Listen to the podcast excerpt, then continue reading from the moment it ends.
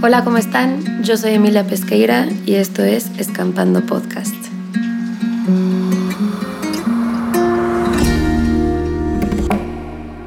Hola, ¿cómo andan? Me río porque me siento como como ese güey, como ese fuckboy que regresa justo cuando lo estás olvidando. Así me siento. Hace, wow, hace un año que no me aparecía por acá. Y sí, era un tema, fue un tema a lo largo del año que, que siempre se mantuvo como detrás de mi cabeza. Esa vocecita chiquita que me decía, podcast, podcast. y yo activamente decidía ignorarla, pues porque la verdad es que durante el año enfoqué mi atención, mi energía en otras cosas, prioricé otros proyectos. Entonces no lo tenía tan presente, pero de un par de meses para acá, como seis semanas para acá, empecé a recibir varios mensajes de parte de ustedes que mencionaban que revisitaban episodios del podcast, que les encantaría que regresara y demás. Y fue como en un lapso, o sea, en muy corto ese lapso donde recibía muchos estímulos que me decían, regresa, muchas señales por así decirlo. Entonces, pues estoy acá atendiendo a ese pequeño llamado. No tengo planeado de qué voy a hablar, no tengo planeado absolutamente nada, tampoco voy a hacer promesas porque ya vimos que, que no, que no se puede confiar en mí para eso. También este es una especie de experimento, no pienso, o sea, ahorita que termine de grabarlo lo voy a publicar que lo escuche quien lo escuche, no lo voy a anunciar o como compartir como, eh, regresé o por lo menos todavía no. Entonces también me da curiosidad eso, o sea, si estás escuchando esto, ¿cómo llegaste aquí? O sí, no sé, y me encantaría que me platicaras, que me, que me escribieras si escuchaste este episodio. Creo que me, me serviría un montón de motivación para sentirme aún acompañada en este proyecto que empezó hace un montón y que ha tenido varias facetas. Pero bueno, también no se siente tan extraño el grabar un episodio el día de hoy. Justo hoy en la mañana di, di taller y estoy cumpliendo tres años del proyecto de los talleres. Entonces hoy di el primer taller que creé, el taller Hojas y Tinta, que llevaba ese nombre y después ya ese nombre se convirtió en el nombre del proyecto entero. Pero fue muy lindo porque el material es el mismo, el contenido es el mismo, pero las reflexiones que giran en torno a las dinámicas de escritura que les pongo, a los temas de los que hablamos, no son iguales porque no soy la misma Emilia que hace tres años o que he sido durante estos tres años que, que también de repente he dado este taller, ¿no? Entonces fue muy interesante como también estar dando el taller y a la vez estarme observando, por así decirlo, y estarme como abrazando la, la versión que soy ahorita, que me fue muy evidenciada por este taller, ¿no? Porque conozco a la Emilia que lo daba hace tres años y que lo dio, yo creo que todos los fines de semana con unas excepciones durante un año. Es una locura también, es un taller que he dado yo creo que más de 60 veces fácil y ningún taller se siente igual. Y ahorita que lo di con esa brecha del tiempo, em, un tiempo en el que yo también cambié, yo también me transformé, no sé, fue muy interesante. Y siento que eso detonó que estuviera aquí ahorita. Em, como que he estado intentando abrazar versiones de mí, las he intentado voltear a ver y creo que es un algo muy ad hoc que podemos hacer ahorita que ya estamos empezando el año, que llegué un poco tarde al año nuevo tradicional para mí, pero, pero, em, sí es cierto, hoy es el nuevo año lunar, ¿no? Y que es el nuevo año lunar del conejo, es este año nuevo chino, entonces lo sigo sintiendo muy ad hoc. Eh, para la banda que no sepa qué es esto, hoy, o sea, 22 de enero, comenzó el nuevo año chino, que es un año nuevo lunar, y que sea del conejo, déjenme, aquí tengo anotado qué significa, simboliza la vigilancia, el ingenio, la mente rápida, es un año para encontrar el eje de nuestras vidas y aprender a escuchar la voz interior, analizar lo indispensable y lo que ya nos suma, ideal para trabajar la independencia, oportunidad de ver nuestros hábitos y corregirlos, y es un año de armonía, paz y bienestar. Básicamente es un año que, viene cargada con la energía del conejo, que en la astrología oriental, en lugar de, de que tengas como un signo, gracias al día y al mes en el que nazcas, como acuario, a huevo, este, en, en, la astrología oriental te asignan uno por año, ¿no? Y son, y son animales los que representan esa energía y te dan también un elemento, ¿no? Que puede ser metal, madera, agua, fuego o tierra. Y este año es el año del conejo y es su energía la que representa todo lo que va a venir este año. Y bueno, no nos vamos a adentrar mucho en ese tema en particular, pero sí me gustaría empezar a hablar como de los comienzos, ¿no? Y de los finales, estos años nuevos y fin de año que al final son un constructo social, ¿no? Fuimos nosotros, la humanidad, quien decidió que el año iba a durar 365 días, que el último día del año iba a ser el 31 de diciembre y el primero el 1 de enero. Entonces, en realidad es, es un invento, ¿no? Lo que no es un invento es la energía colectiva que se mueve en la época, porque son muchísimas personas em, con eso en mente, ¿no? Cerrando, soltando, comenzando. Entonces es una energía muy, muy poderosa que para muchas personas puede ser muy pesada, mientras que para otras puede ser muy ligera. Pero sea cual sea la situación, es una energía que nos mueve, ¿no? Algo que, yo he querido hacer, sobre todo en este año, ha sido más que pensar en propósitos, más que pensar como borrón y cuenta nueva, el primero de enero es una nueva oportunidad para empezar desde cero y a partir del primero de enero voy a hacer bien todo lo que no hice bien en el 2022. Y no, eso ya no me late, hasta se me hace un poco violento de mí hacia mí. Este, creo que es negar muchas cosas, creo que es distanciarme de muchas otras. No quisiera concebir este año nuevo como un borrón y cuenta nueva, como un empezar desde cero. No quisiera dividir el año en un sentido de la persona que fue en el 2022 y ¡pum! En el 1 de enero ya soy otra y es como otro bloque, ¿no? Y hay este distanciamiento. No sé si me estoy explicando, pero me gusta más bien pensarlo como algo que sigue unido, que sigue siendo una sola cosa, nada más hubo una transición que es parte de esa cosa, ¿no? O sea, no se para, sino permea en esa unión que sigue existiendo. Güey, estoy tripeando muchísimo, pero bueno, vamos a fluir, ¿va? Este, no soy tan fan de los propósitos porque pues ya descubrí que si me propongo algo y resulta que no lo termino cumpliendo, lo único que me genera es culpa, es juicio, es incluso decepción de mí misma. Entonces, esa pesadez que me generan los propósitos, ya no la quiero, ¿no? Al contrario, lo que ahora quiero es intencionar el año, intencionarlo y no solamente hoy, Año Nuevo Lunar, o el primero de enero o el 31 de diciembre, em, sino irlo intencionando todos los días, sabiendo que también esa intención puede ir cambiando junto conmigo.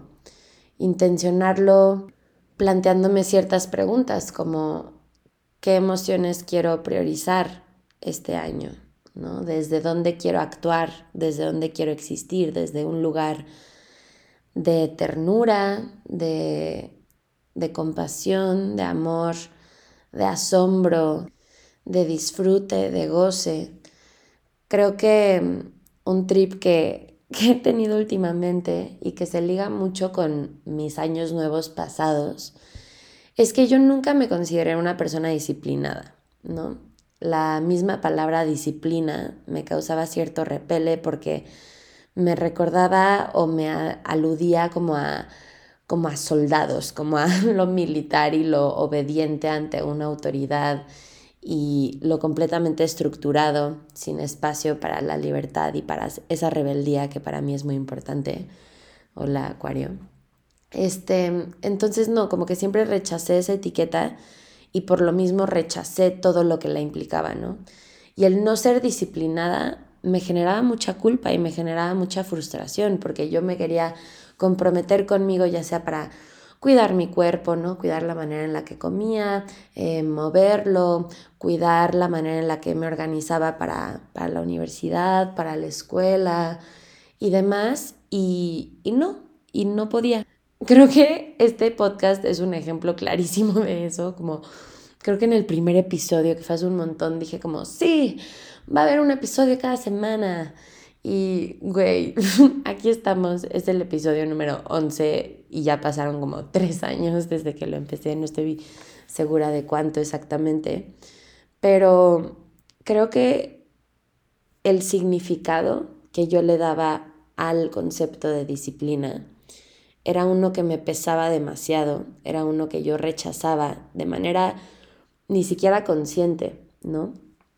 Y entonces fue algo que me compré, esta, esta etiqueta, esta narrativa interna de yo no soy disciplinada, yo no soy disciplinada, yo no soy disciplinada, por más que por fuera lo estuviera intentando, ¿no?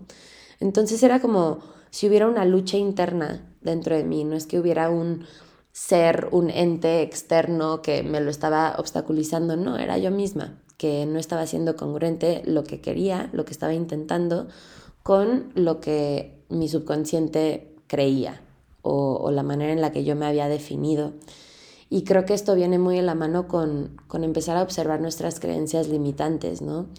Que, nos hemos comprado, que hemos interiorizado, que nos están frenando de maneras que ni siquiera nos damos cuenta. Lo que me ha funcionado para mí ha sido resignificar el concepto de disciplina, ha sido ver por qué me causa repele, que ya lo identifiqué, y es la manera en la que asocio el concepto con la autoridad, con seguir las órdenes de alguien más o un modelo que no me pertenece y también lo asocio con estar muy controlada y perder mi propia agencia, mi propio poder, mi propio control sobre mi propia vida. Y al resignificarlo, ahora creo que ligo la disciplina con con el poder darme a mí misma ese gran porqué, que al final creo que es una intención, ¿no? Cuando yo hago algo y la razón por la cual lo estoy haciendo es para complacer, es para demostrar, es por y para alguien más, es para cumplir con expectativas, es para seguir reforzando una creencia limitante que hace justo eso, me limita, no, no voy a ser disciplinada porque ese por qué no me llena y no me es ligero y finalmente no me mueve. Me puede mover una semana, dos semanas, tres semanas, pero quien está teniendo el mando, cuando el por qué son como esos ejemplos, no soy yo, no es mi ser auténtico, tal vez es mi ego, Tal vez quienes están al mando son mis miedos o incluso las propias creencias limitantes. Y lo que he intentado es regresarme el poder de esa disciplina, ¿no? Al momento de resignificarlo.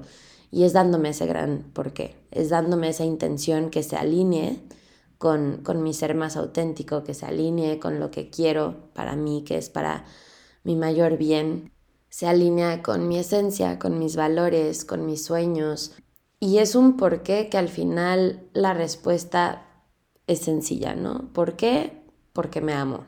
¿Por qué? Porque me cuido.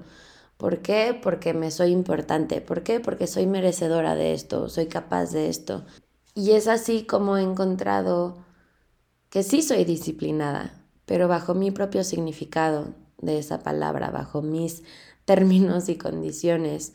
Y he descubierto que sí puedo tener ese compromiso, esa constancia en un proyecto, en una relación, en mi autocuidado, en mi compromiso con mi espiritualidad, con mi autoconocimiento y demás. Entonces, a lo que voy con todo esto es, me gustaría, si te resuena, si te sirve, recíbelo y si no, me ignoras y no me ofendo, que en lugar de exigirnos ciertas cosas o proponernos ciertas metas como de este año voy a empezar este proyecto y me va a ir súper bien, o voy a bajar 10 kilos, o voy a ta, ta, ta, ta, ta, ta, ta, ta, ta. ¿Por qué no simplemente este año lo intenciono para encontrar esa motivación, sentir ese compromiso y esa dedicación por las cosas que amo, por lo que me hace bien, por lo que se alinea con mi alma, con quien soy, con mi ser auténtico? Y ya, whatever that means. O sea, la manera en la que yo vivo esa intención o se manifiesta en mi vida puede ser muy diferente en febrero que en octubre. Pero lo que tienen en común las cosas que haga en febrero y las cosas que haga en octubre son esta base sólida de la intención. Porque además, ¿qué pasa si me propongo para este año algo que va de acuerdo con la Emilia que soy ahorita? Pero ¿qué pasa si eso ya no va de acuerdo con la Emilia que soy dentro de seis meses? ¿No? Entonces menos lo voy a cumplir, menos lo voy a hacer, porque la Emilia dentro de seis meses ya no va a tener ganas de hacer eso o al contrario, va a encontrar otras cosas que le mueven más. Y si yo le exijo, no, pero yo me propuse en enero que íbamos a hacer esto, pues quizás estoy encasillando a esa versión de mí dentro de seis meses, quizás me estoy volviendo a mí misma en mi propia cárcel. Ya hay demasiadas expectativas y exigencias por parte de el sistema y el mundo como para que venga yo y le sume a eso.